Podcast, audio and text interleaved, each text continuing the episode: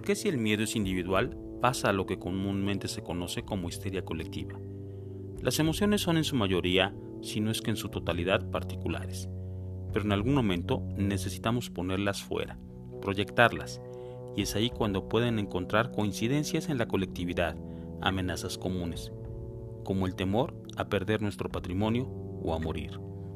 Por eso, alguien que se encontró con gente extraña en su comunidad y le dijeron que eran encuestadores, él escuchó que eran secuestradores. Tuvo miedo y lo comunicó a los suyos, que también tienen miedo de ser secuestrados. Unen sus temores, desfogan su agresividad y es ahí cuando surgen los linchamientos, por poner un ejemplo. Por eso también vemos ahora con esta pandemia agresiones a los trabajadores de la salud.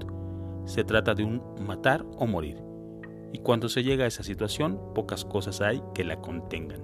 Todos podemos perder la razón en un momento de temor extremo. De eso debemos estar advertidos.